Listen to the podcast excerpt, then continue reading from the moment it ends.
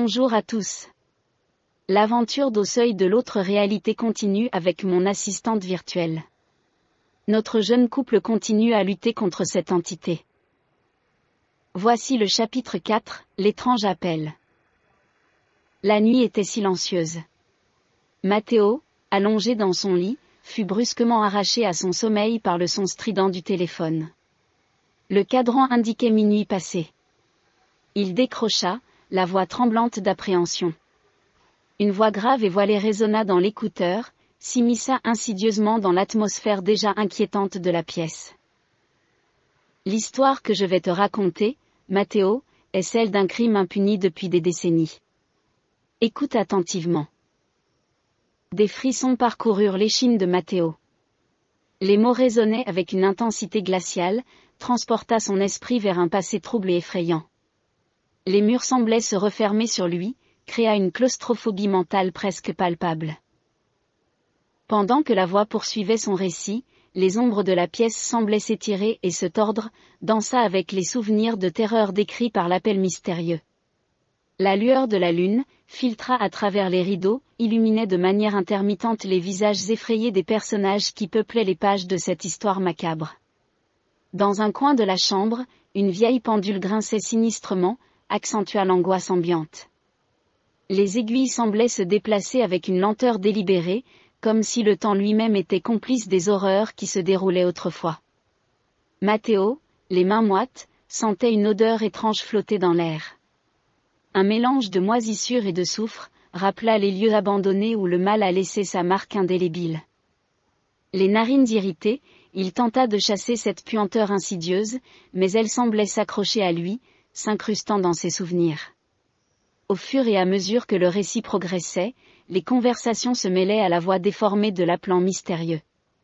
Les conversations des personnages prenaient vie, emplissaient la pièce d'une énergie sombre et oppressante.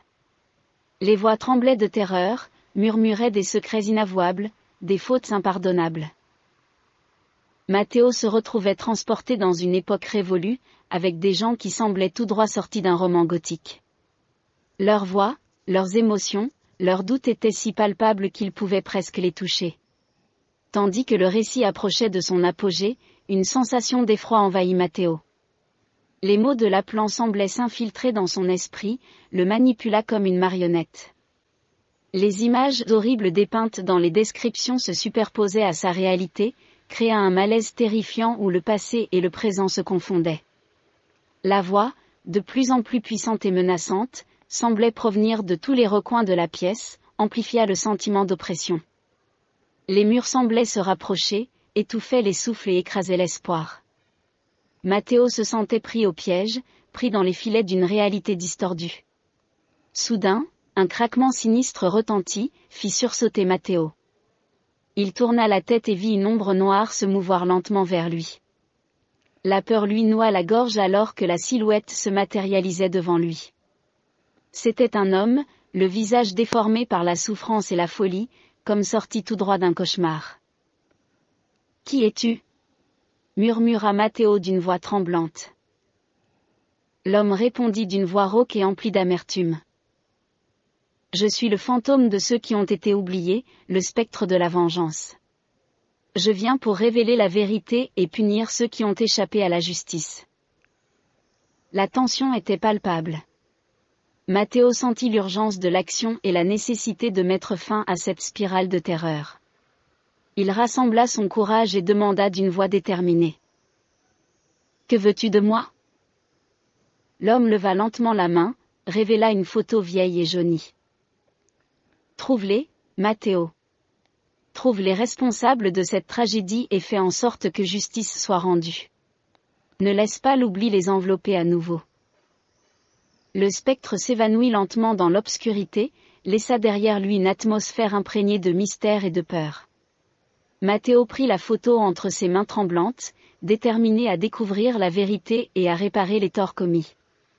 Le silence retomba, mais l'étrange appel était ancré dans l'esprit de Mathéo. Les détails de cette expérience terrifiante se mêlaient dans sa mémoire, créaient une toile immersive de terreur. La nuit avançait, laissa derrière elle, une aura de mystère et de suspense. Mathéo, guidé par une force intérieure, se prépara à affronter les sombres vérités qui l'attendaient au seuil de l'autre réalité. À suivre dans le chapitre 5, la visite du médium.